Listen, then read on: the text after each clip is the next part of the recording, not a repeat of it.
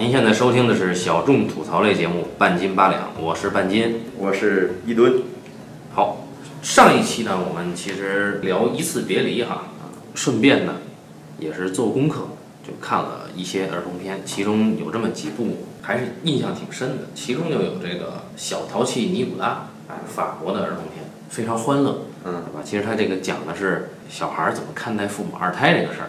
对，啊，由头是这个由头，但实际上展示的是班级里面那帮小孩子的群像，对吧？小男生们的群像，实现实现非常的好啊。还有这个有两个美国片哈、就一个叫《伴我同行》，一个叫《怦然心动》，这两个片子都是这个导演拍的啊。啊，这《伴我同行》呢，就就找着演员呢，就他这个年龄段呢，应该是六年级要毕业的那帮孩子，十一二岁，哎，他比这个小淘气尼古拉大个两三年级，哎，演员找的就反正不太好看哈，呃，演起来呢也没什么意思，整个这个片子呢也没有高潮，对，那片子在豆瓣评价很高的，对吧？但是我们看了之后都不太明白这片子点在哪儿。还有呢有一个美国的应该是电视电影，叫《雷蒙娜和姐姐》，以一种很甜的方法去讲中产阶级家庭出现了这个经济危机，一共这家里有三个女儿，这个二女儿她的视角，因为大家知道老二一般都不太受待见，嗯，哎，她的这个视角。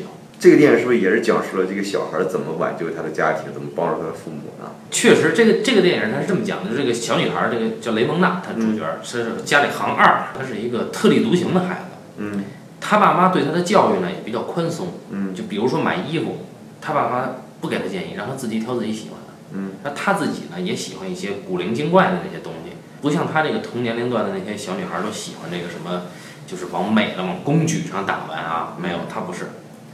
屁范儿也没有，也不是这个意思，就是就挺可爱的一个小姑娘，啊，可以说她有点现实版的天使爱美丽吧。她爸失业了，嗯哎，这家庭这个就有这个危机，还有房贷啊，嗯然后刚出生的一个小女儿啊，然后同时她在学校呢，她又不太受同学待见，因为她每次去完成作业的时候，都是以一种不靠谱的方式去完成，被视为这个班上的一个捣蛋分子。这个片子最后讲的是她的父亲怎么为他们一个女儿的出生又一个女儿的出生牺牲了自己一次又一次的好工作的机会。啊，然后讲他是如何给父亲以希望、鼓励，哎，啊讲这么一个故事，哎，很烂啊。啊！这个豆瓣儿评分得有八点四、八点五的，豆瓣经常出现一个儿童片儿，然后你也不明白为什么它评分特别高。哎，比如《比如说，伴我同行 》，还有一个早年的儿童片儿叫《天生一对》，呃，一对孪生姐妹，她们父母离婚了，哎，这个跟着妈妈，那个跟着爸爸，然后呢，他们为了挽救父母，他俩交换了，然后怎么把父母再再给和好，最后这对姐妹拯救了这个家庭的故事。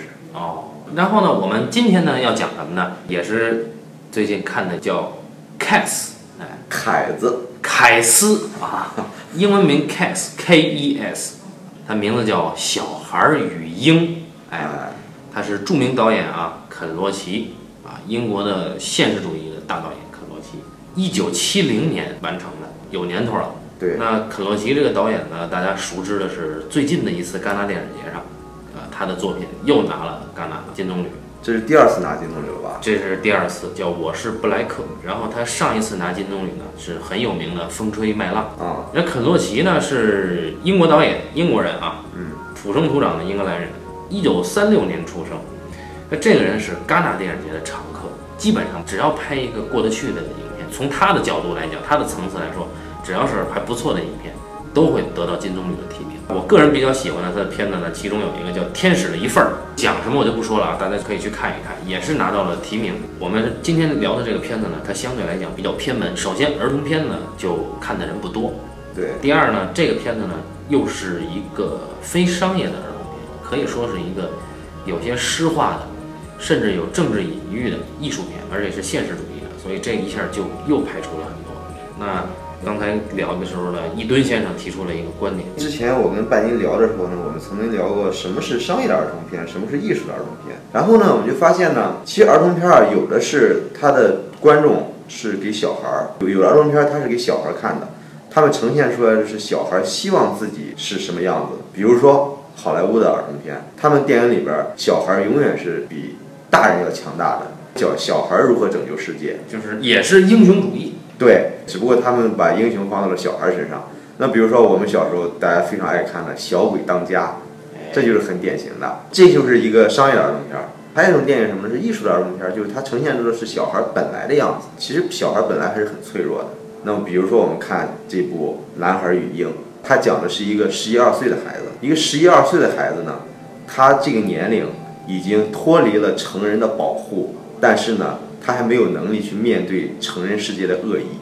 当然，这样概括可能有些粗暴，但是我还是比较赞同。就是有一类的儿童片是拍给小孩看的，以美国的好莱坞的这种英雄主义的商业性比较强的，是一类；另一类呢，应该是拍给大人看的。对，为什么是拍给大人看的？那小孩他不喜欢看吗？因为小孩他对未来有很大的憧憬，他希望自己能成为一个什么样的人。至于他本来的样子呢，小孩往往可能不是太关心。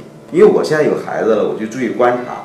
其实小孩不管多小的孩子，一岁的孩子他喜欢跟两三岁的孩子玩，而两三岁的孩子呢，可能喜欢跟四五岁的孩子玩。就你发现小孩永远会想跟比他年龄大的小孩玩，小孩普遍都有一种心态。是我小时候也是，可能是有个榜样作用，是吗？对，所以说这是一个小孩很普遍的一个心理，而好莱坞的儿童片儿就实现了他们这一个心理。但是当我们一个艺术的儿童片的时候，往往都是呈现出的一个小孩在成人世界面前的脆弱。这恰恰是小孩最不希望看到的那一面。一会儿呢，半斤会给大家讲一下这个电影的剧情。我就想，如果说同龄的小孩看到了这个电影，我估计内心是很崩溃的。在讲剧情之前，我一直有个疑惑啊，嗯，是不是小孩能看得懂？我觉得这个电影小孩还是能看懂，因为它剧情还是很透明的。比如说阿巴斯的那个很有名的《何处是我朋友的家》，这个小孩能不能看懂？我认为没有问题，只要故事透明，小孩看懂是没问题的，只就是小孩喜欢不喜欢。那侯孝贤的《东东的假期》，那个我就不知道了。我们现在先敞开来聊啊，儿童片呢，尤其是艺术一点的儿童片，国际范围内呢，大家都很关注，或者说至少都知道，伊朗是出过很多好的艺术儿童片的。因为当时的现在也是了，就伊朗的这种专制体制，啊，他不太可能让导演有足够自由的表达空间，所以导演他会以儿童的视角去折射整个伊朗社会的问题。嗯，那其中就有阿巴斯的。何处是我朋友的家？啊，也有这个我们耳熟能详的小鞋子，对吧？包括什么水罐啊、黑板呐等等等等。那另外一类呢，就是美国好莱坞这个体系里的啊，有很多的比较发甜的这种儿童片。其实吧，《巴黎淘气帮》应该也属于这种很商业的儿童片，但是呢，它的趣味要比好莱坞的要高级一些。它时间度很好，情节连贯性比较弱。严格意义上说，它算文艺片。对对对对，就介于艺术片和商业片之间。对，那我们来说一说这个《小孩与鹰》大概讲了什么故事啊？故事非常简单，就是在英国北部的一个小城市里面，这个城市呢是一个工业城市，它是以煤矿和这个玻璃制造业为主的这么一个城市。主人公呢叫卡斯帕，这个卡斯帕呢，他呢生活在这样一个家庭里，他是个工人阶级的家庭哈。对，他爹离家出走。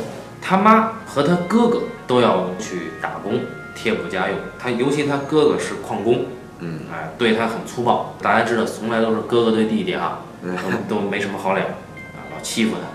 然后这个小孩呢，大概应该是五六年级的样子，对，哎，长得很孱弱，在家里呢又没有什么人跟他聊天，尤其他妈呢也不怎么关爱他。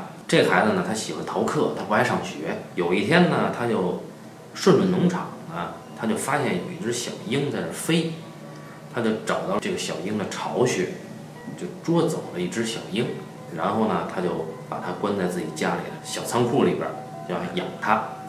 他呢，因为没钱买这个买书籍，于是他就偷了一本养鹰的书，估计这书名也挺俗，叫《如何熬鹰》，估计是这个啊，北京叫熬鹰啊。这个小孩呢，就开始按照书上教的去养这个小鹰，去训练它。训练了没多长时间呢，这个小孩就上手了。嗯，那他跟小鹰呢一起过了一段很愉快的生活。然后同时呢，这个小孩在学校里呢，也因为他养鹰，自己呢对对上学这件事儿呢也有点改观。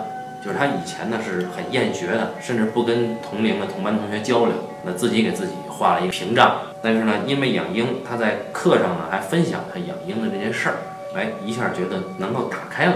嗯，但是。有一天，他哥呢给他留了点钱，让他帮他哥呀去赌马去。他哥说：“你买哪匹啊？买哪匹，下多少注？”结果这小子呢去了这个赌马场啊，就跟跟人家那个那边有一老炮儿，赌马场的老炮儿一聊呢，老炮儿说：“你这赢不了。”小子一听，算了，拿这去买薯条、炸鱼呗，哎，就把这钱给花了。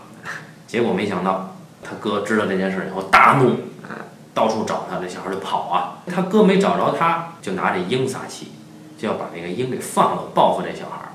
可是呢，没想到呢，这个鹰呢就抓他哥，因为他哥就给这鹰给弄死了。这一下，这小孩就一下就失去了他生活中唯一的这个慰藉了。同时呢，这个小孩呢还面临着一个这个学校分配工作这么一个事儿。他们他们那个时候呢，就小学毕业啊，应该是要有那个就分配工作，要么去技校，要么去进一步深造，这一个背景。那么这个故事呢就完了。这个片长呢是九十分钟到一百一十分钟，按照版本不同是不等的，拍了两个小时将近。但是呢，故事就这么简单。那其中里面有很多的东西呢，不是在故事情节内的，所以说还是一个商业片跟艺术片的区别。商业片一句话就可以说清楚，艺术片一句话说不清楚。其实这里边呢有很多的东西呢，讲的是非情节性的。你比如说，他花了很大的笔墨讲这个 Casper 在学校的这个生活，又花了很多笔墨呢讲他妈的社交生活以及他哥哥的这个工作，也包括这个小孩平常打工送报纸补贴家用的这些段落里面。都会带到这个小城市里面各个阶级，啊，这个众生相。对，所以这个片子呢，是肯洛奇导演也是以小孩的视角，以小孩与鹰这样一个关系去切换出当时社会以及肯洛奇自己想表达的东西。这个电影的名字叫《凯斯》，我原来看这电影之前以为这个小孩叫凯斯，没想到看完之后才发现这个鹰叫凯斯，这说明什么呢？说明什么呢？说明鹰是这个片子的核心，对啊，其实不是啊，这个鹰啊，在小孩的心里是非常重要。后来我看了这个主创访谈，制片人他是这么说的：说这个里面啊，表达了他们这些主创政治的意见。他们在拍的是工人阶级的生活，嗯，那他们说这里面卡斯珀在跟他的唯一一个欣赏他的老师，嗯在聊天的时候，讲到他怎么训练这个鹰，他有这样一句话，他说：“你永远不能去驯服鹰。”嗯，但是你可以训练它，你训练这个鹰是为了让它更好的飞，有这样一句话。当时这个访谈里面，制片人说说这句话其实代表了鹰跟工人阶级是一样的，就是你可以训练工人阶级，你确实也去训练了，但是工人阶级作为人工人，他是拒绝被驯服的，但是他的结局有可能和鹰一样就被你杀掉了啊。所以这个影片它之所以叫 Cats，以鹰的这个名字来作为片名。啊，以小孩对鹰的这个态度来作为影片的核心情感，那其实是讲的是导演或者说主创人的一种政治见解啊。如果说我们抛开这个意识形态这些东西，我们可以把这个 Cass 这只鹰看成是小孩的一个自由的理想。但是我看这电影的时候，能处处感觉到这个电影的那种含义。首先，肯洛奇的影像风格就这样。对对对。而这个小孩，他在这个小镇上，小孩从来都是受到各种恶意的。当然，这个小孩也会用自己的恶意来报复这个成人。他一开始是讲这小孩送报纸嘛？对，送报纸呢，小孩首先他的恶意是他哥把他自行车骑走了。对，那小孩就得腿儿了去送报纸，整个这一片全都得跑了啊。问题他老板不同情他，还盘剥他。那这小孩呢就没有吃早饭呢，他就路过这个送奶的这儿就偷人家的奶。当然，小孩有小孩的生存之道。这个城市大人世界呢，对这个小孩又没有善意。小孩想养这只鹰啊，本来人家一开始没想偷这个《如何熬鹰》这本书，人家先去了图书馆。图书馆说你没有没办证儿啊。图书馆说你得让你妈给你开证明。就图书馆管理员说你这个手这么脏，明显是鄙视小孩。而且小孩在学校里边，对吧？那些老师对他的态度，首先当然因为小孩穷，对啊，然后小孩长得呢也颜值也不高，所有人都是势利眼嘛。细节上可以看出来，小孩每天上学，他跟其他的同学是不一样的。同学穿的是那种三件套制服，小孩呢，他妈不给他买校服，所以小孩只能穿他哥哥的衣服。所以小孩每天出来的时候穿的是很宽大、看着很傻的肥腿的裤子和那个大衬衫。啊，所以你到后来看那个他们去上足球课都没有运动裤，老师因为这个小孩没有工具又不爱上学，所以经常去欺负这个小孩，言语里也经常去损他。所以这个世界对这个孩子没有善意，这是非常写实的一件事儿。因为我们看好莱坞电影里边小孩，对吧？主人公一定是小孩长得也漂亮，还有可能家里穷，但是他一定是受各种关注的一个小孩。那这个电影里边，你终于出现了一个真实的一个小孩。唯一对这个小孩有善意的呢，是他那个应该是语文课上的老师，但是这个语文老师其实解决不了任何问题。对，很有意思的是，小孩唯一一次个人的魅力爆发的时候，是语文老师激发出来的。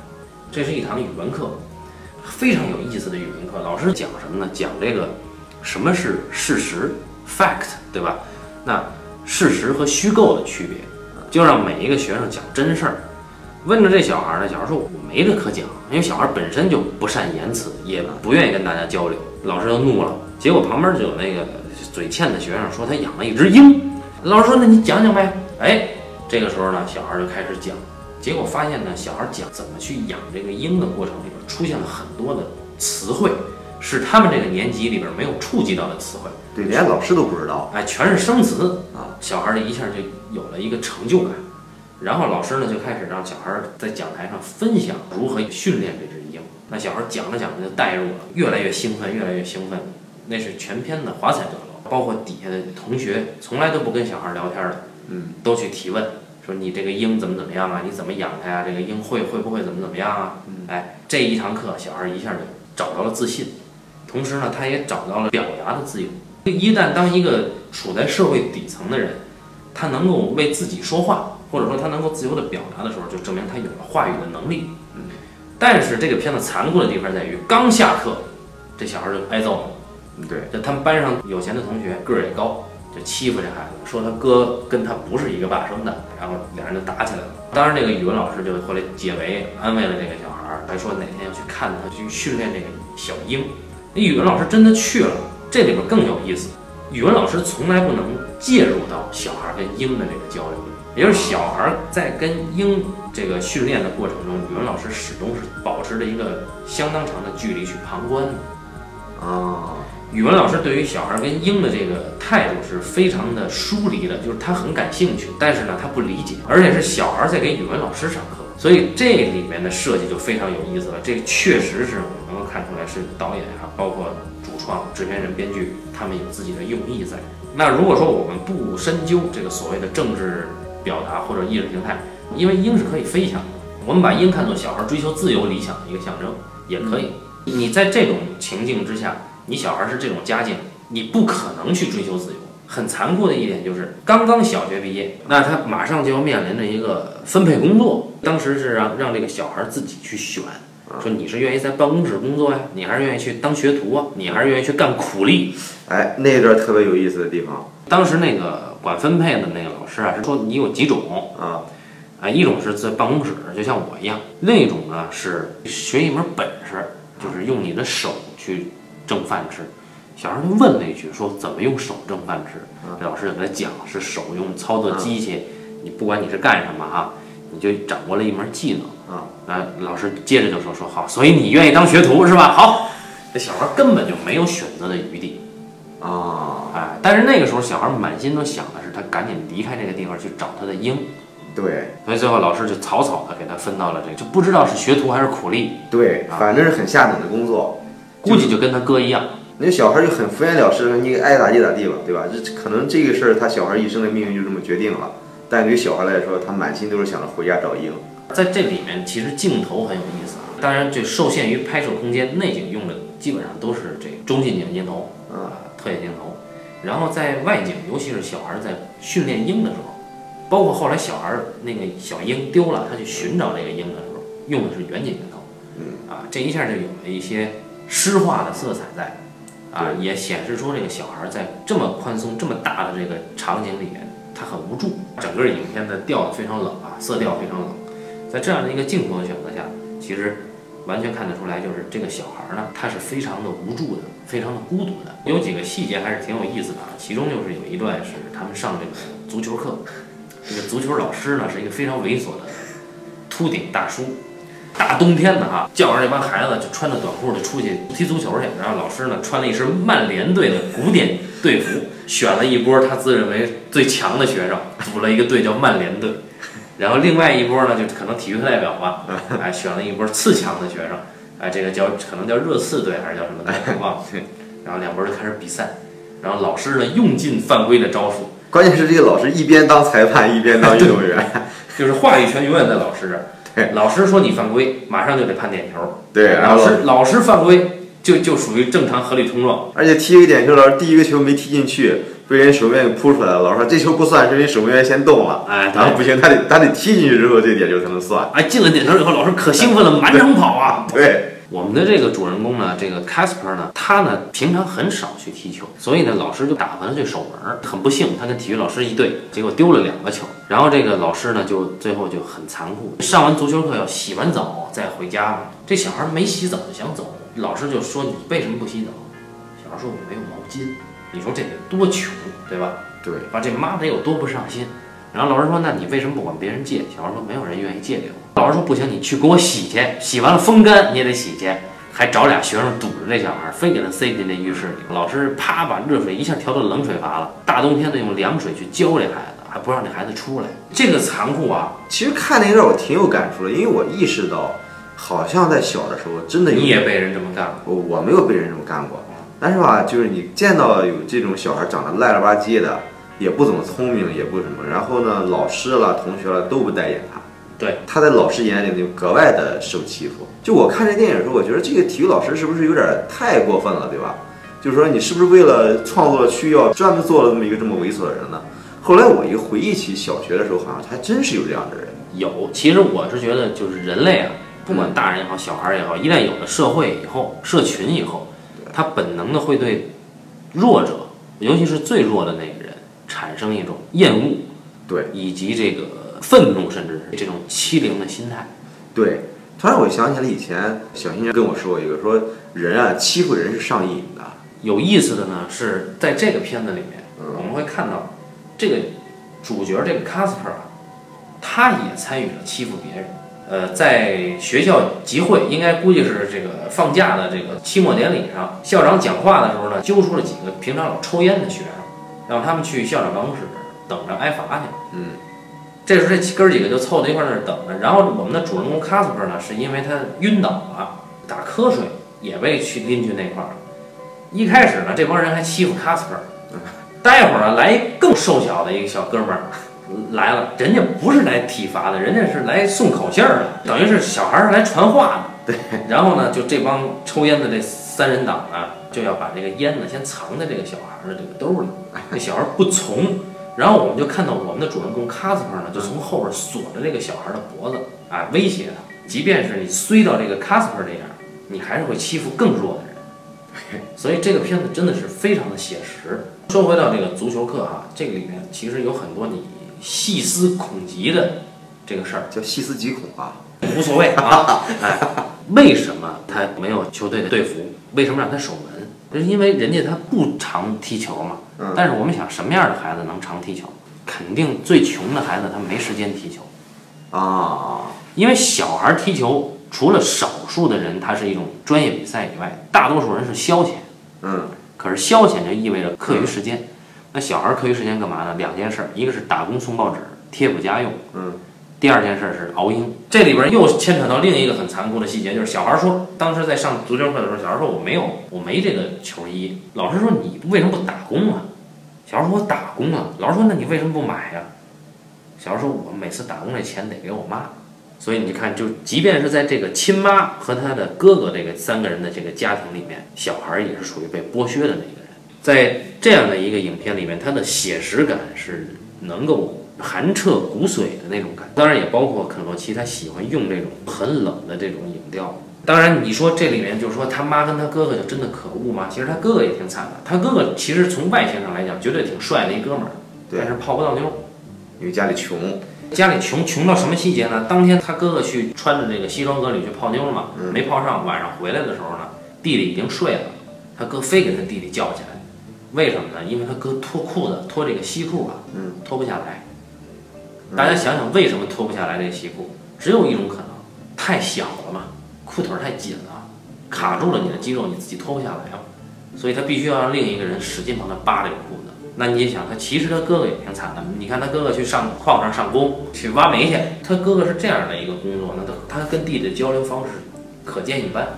对，这里边我们就可以对比另一个励志片，叫《十月的天空》，啊，这个是个美国片，哎，它的主人公是由杰克·吉伦哈尔年轻的时候扮演的，对，它的背景跟这个电影的背景差不多。哎，他那个镇上的主要的生计就是煤矿，这个镇上的男人绝大多数都是这矿上。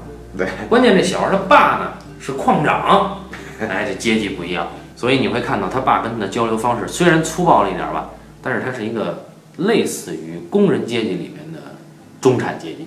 对，哎，所以这个小孩他可以有自己的梦想，他要做火箭。但是呢，我们的 case 里面这个小孩没有梦想。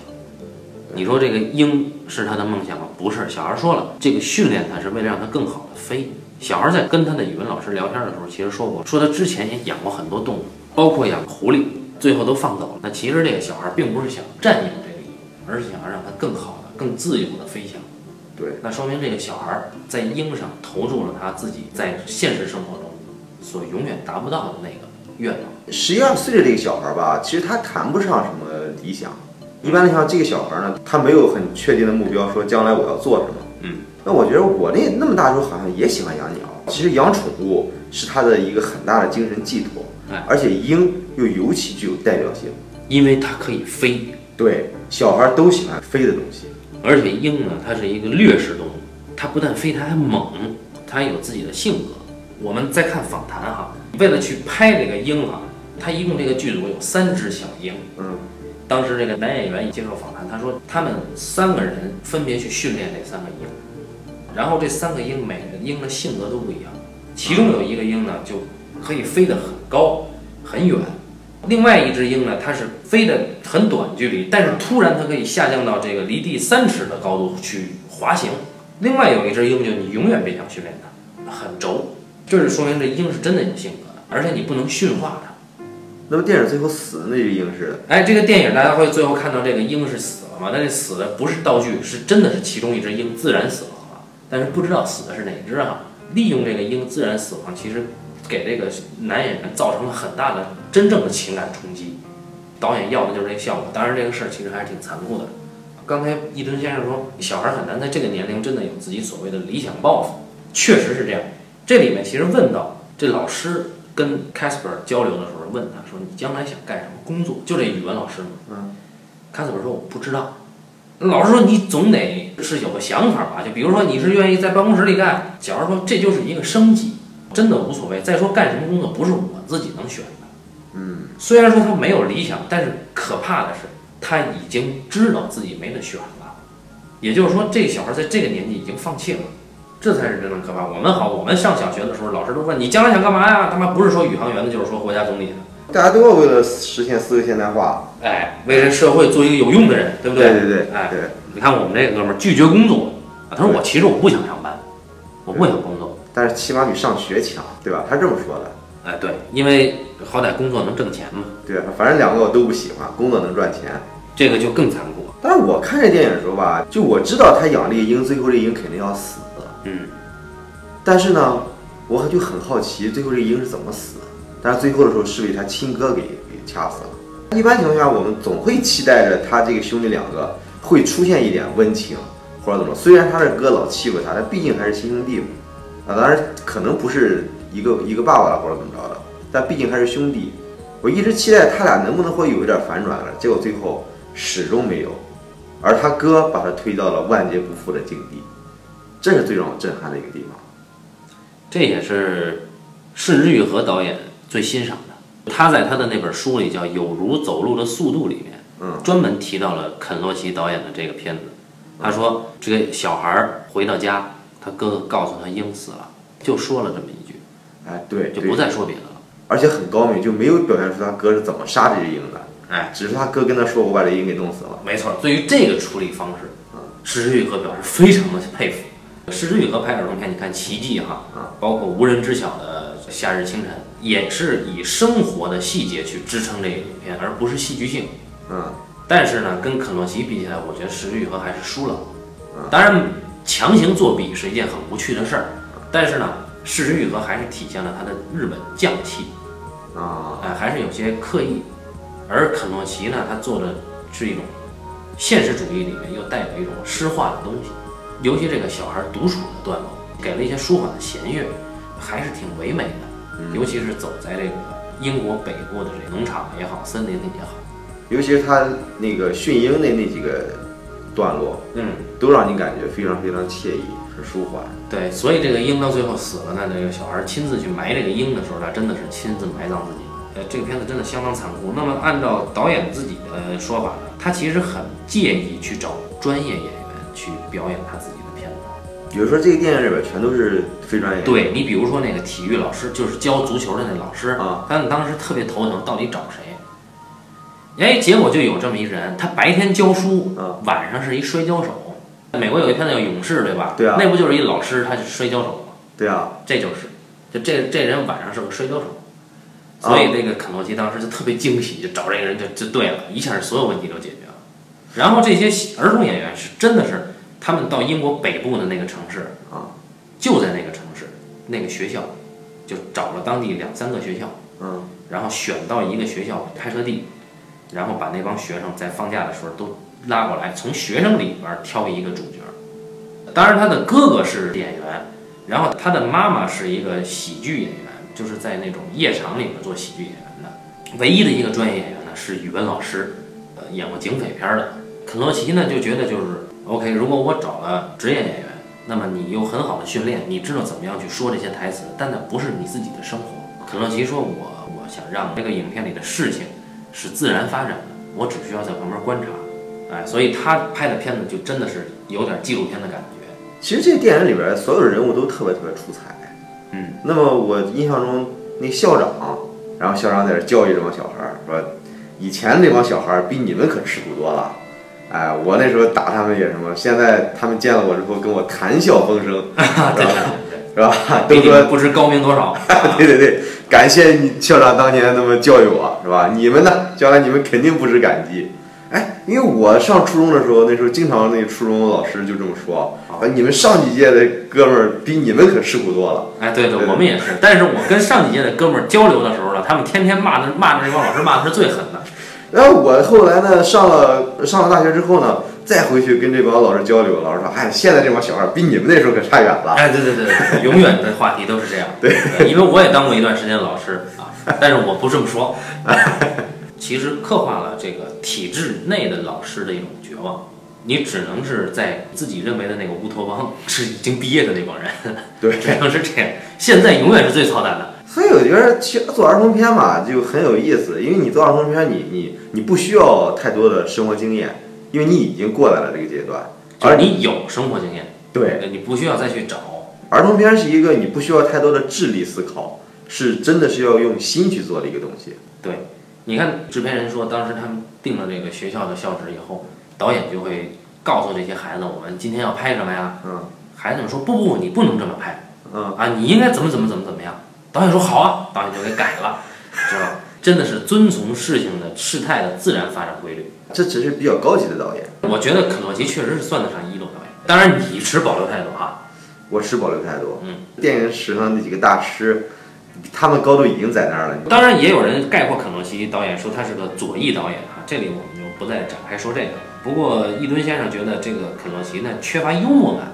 对，我是这么感觉的。他这电影里边儿，他事情很残酷，你又以很残酷的方式去呈现了他。那不然呢？有时候残酷的东西可以用幽默的方式去展现的，比如比如南斯拉夫那叫谁来？谁来着？库斯图里卡。哎，库斯图里卡，从来都是以幽默的方式再去展现残酷。但是这个有区别，就是库斯图里卡他缺乏一种悲悯，而肯诺奇有这个悲悯在。对，可我能我指的悲悯不是在他塑造人物或者处理故事，因为库斯图里卡在处理故事上要要有天分的多，但是悲悯其实体现在镜头上的。嗯，就导演怎么拍，怎么去拍这个人，其实体现了导演对这个人的态度。肯洛奇，尤其是你看《天使的一份儿》这个片子，肯洛奇对他的人物是爱的，嗯，但是肯洛奇他知道我没有办法，就是命运就是这样，我没法改变他。对，就是能看到肯洛奇的世界观，他还是挺悲观的。呃，对对对，你比如说达内兄弟的电影，嗯，他也很残酷，但是达内兄弟真的是非常的悲悯，他们这些导演都是有慈悲心的。可是库斯托里卡，我最不欣赏他的就是说这个人是没有悲悯的，嗯或者至少我没有看出来。你可以说他的这个技巧是高明的，但是我我我永远不认可库斯托里卡是一流导演。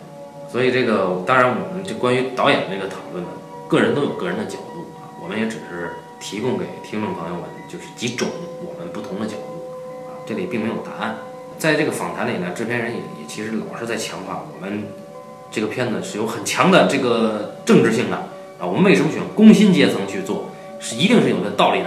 哎，这哎，我觉得很纳闷，那那那那肯洛奇自己怎么表示这个表示这个事儿呢？肯洛奇他没怎么提，啊、肯洛奇他就很少提说我是其实是有这个政治含义的，但是事实上我们去看肯洛奇的所有的片子，其实都是讲这个工人起义的事儿，哎，当然其实他的《天使的一份》里面是边缘人啊，嗯他讲的是一帮义工不够给你判刑，但是让你劳教的那帮人，啊，就这帮人去做一件事儿，啊，这里面是有幽默感的，然后这个是体现了很大的人文关怀的，可能缺乏他一贯的那种政治批判性，因为你看这个吉米的舞厅讲的是革命，风吹麦浪讲的是革命，而且我发现这哥们儿特别喜欢做兄弟相残，哎，兄弟不就是相残的吗？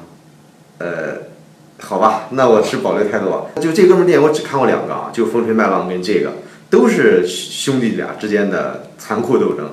哎，兄弟应该就是彼此的地狱嘛，就是如果说是悲观主义者看的话，当然有的是哎哥哥为了弟弟奉献了一切，有有当然有有这种人啊，肯定是有这种人，但是每个人视角不一样嘛，对对对吧？就是弱水三千，你取哪一瓢？对，而且你看兄弟相残的事情，总是人世间巨大的悲剧。对，尤其是兄弟为了衣服 啊，削了手足这种事儿。关于这个《小孩与鹰》这个电影，就基本上聊的差不多。我们也以某个粗暴的角度切入了一些儿童片的话题。这期呢，我们就聊到这儿啊，感谢大家收听这一期的半斤八两，咱们下期再见。下期再见。